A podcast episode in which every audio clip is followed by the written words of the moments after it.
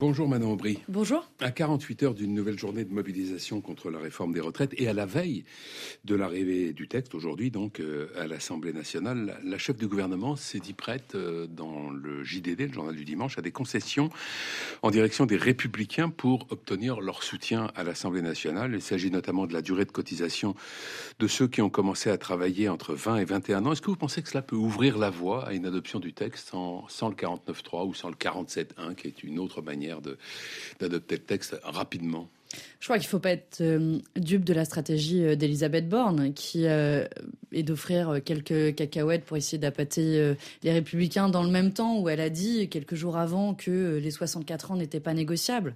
Et en réalité, c'est ce à quoi s'oppose aujourd'hui une grande majorité des Français, c'est de travailler jusqu'à 64 ans. C'est ça l'enjeu principal de cette réforme. Et sur la méthode, le gouvernement a fait la démonstration qu'ils étaient prêts à passer en force, tel des bulldozers.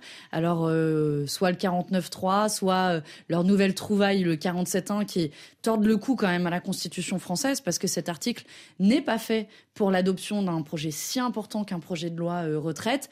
vous imaginez qu'on adopte peut-être le projet de loi le plus engageant de la décennie sans vote de l'Assemblée nationale l'impact que ça aura dans la constitution euh, de la démocratie.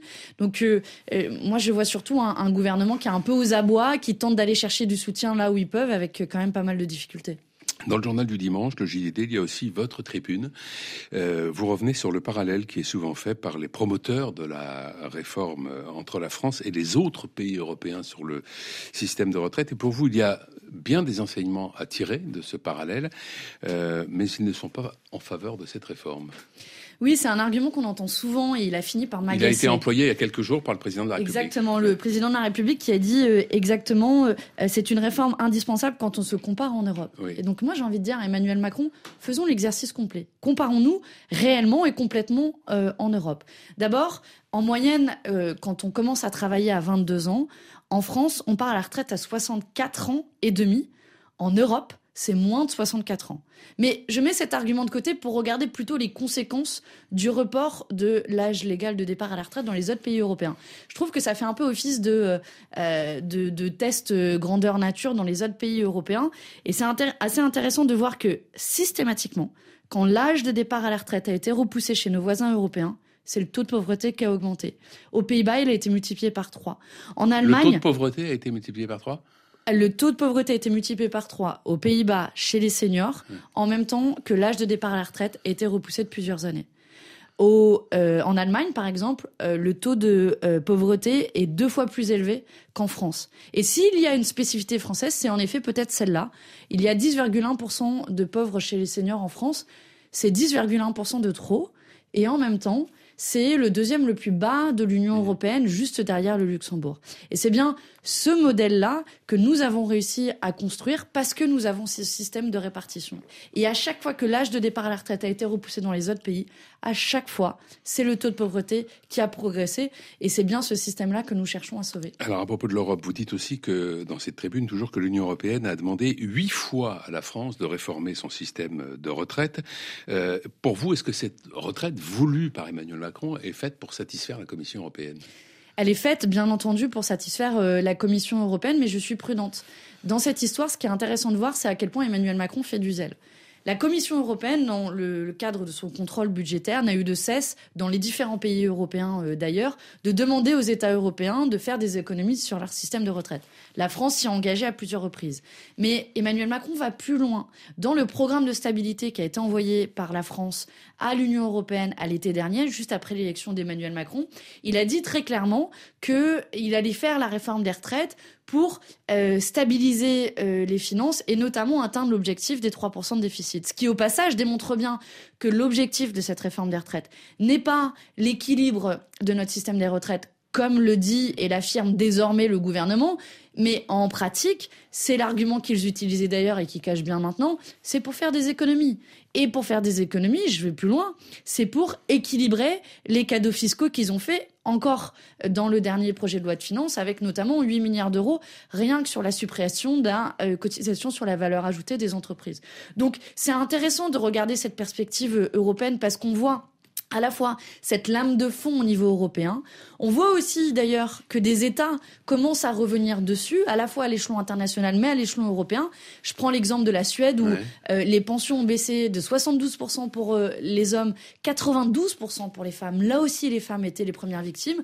Et l'auteur de cette réforme qui dit très clairement ne faites pas la même bêtise euh, que chez nous. Venons-en, Madame Aubry, à l'affaire de corruption en lien avec le Qatar au Parlement européen. L'immunité parlementaire de deux eurodéputés mis en cause a été votée jeudi dernier, mais vous dénoncez très vigoureusement la volonté de plusieurs groupes parlementaires du, du, Parlement européen et de la présidente du Parlement européen de d'enterrer l'affaire aujourd'hui. Qu'est-ce qui vous conduit à dire ça? Moi, j'ai le sentiment que dans le même temps où la justice progresse, et c'est une bonne chose avec euh, cette levée des immunités, de l'autre côté, on assiste vraiment à un enterrement de première classe de toutes les réformes qui étaient annoncées pour euh, assainir les institutions européennes. Je me souviens du mois de décembre où des députés, y compris la présidente du Parlement, venaient la main sur le cœur. C'est intolérable, notre démocratie n'est pas à vendre. Vous aviez tous ces grands mots. Et puis à peine quelques semaines après, tout ce qui était promis est en réalité en train d'être mis sous le tapis. Je prends pour exemple la résolution que notre Parlement a votée au mois de décembre dernier, qui prévoyait un certain nombre de réformes, 15 euh, pour être exact. Mmh. Eh bien, la présidente de la Commission européenne, dans son plan d'action, n'en retient que 4. Ça veut dire que l'autorité éthique indépendante, par exemple, qui était promise, est mise à la trappe. Ça veut dire que l'obligation du registre de transparence pour qu'on sache avec qui on a rendez-vous, ça aussi s'est mis à la poubelle. Pour qu'on sache l'empreinte législative, d'où viennent les amendements qui sont déposés au Parlement européen, c'est mis à la poubelle. Une commission spéciale pour établir les défaillances au Parlement européen, c'est mis à la poubelle. Et donc, moi, j'ai pas d'autre mot que on se fout de la gueule du monde. On se fout de la gueule du monde parce que euh, on voit bien que tous les principaux groupes politiques se mettent d'accord pour qu'on continue le business as usual comme avant. Et dans un an ou dans deux ans, on s'étonnera du même type de scandale. Vous diriez qu'il y a une volonté de protéger ou de maintenir la possibilité de la corruption? Je pense qu'il y a une volonté de maintenir la culture de l'opacité au Parlement européen, qui est euh, la toile de fond sur laquelle se construisent les pratiques de corruption. Et évidemment que les 705 députés du Parlement européen ne sont pas corrompus. Mais cette culture de l'opacité qui fait que l'ensemble des négociations se déroulent à huis clos, que vous, en tant que journaliste, les citoyens qui nous écoutent ne savent pas ce qu'il se passe, ça produit ce type de comportement où à la fin les députés ne rendent plus des comptes à des citoyens, mais à des groupes de lobby privés ou à des États tiers. Et ça, c'est insupportable. Il nous reste une petite minute pour évoquer donc très rapidement la réponse de l'Union européenne à, l'Inflation euh, Reduction Act américain, un plan qualifié de protectionniste, de soutien à l'industrie américaine. Euh, la, présidente de la Commission a présenté la, la, semaine dernière les mesures qui sont envisagées. Alors, il y a 225 milliards qui sont une réaffectation du, du plan de relance Covid, et puis la possibilité un peu facilitée pour les États d'accorder des subventions à leur industrie. Est-ce que ça vous paraît à la hauteur de l'enjeu? On a une Commission européenne qui euh, soudainement découvre euh, le mot protectionnisme. Alors première victoire culturelle, ce n'est plus un gros mot, mais en pratique, pardon, dans le même temps, elle arrive à dire dans la même phrase qu'il faut relancer les accords de libre-échange. Alors je me suis noté avec tous les États, Chili, Mexique, Nouvelle-Zélande, Australie, Inde, Indonésie. Hmm. Pardon, mais on va rendre nos frontières poreuses au commerce international, au dumping social et environnemental, et dans le même temps essayer de renforcer euh, nos industries avec en réalité un affléchissement euh, très faible euh, des règles sur euh, les aides d'État. Je pense que si on était sérieux, en fait, il faudrait une refonte complètement du soutien à l'industrie européenne et surtout réfléchir aussi derrière aux facilités qui sont données aux États-Unis, par exemple la baisse du prix de l'énergie. Je crois qu'on paye aujourd'hui le prix d'années au niveau européen d'abandon de nos industries et de dérèglement sur le marché de l'énergie. Merci Manon Merci, Merci bonne journée.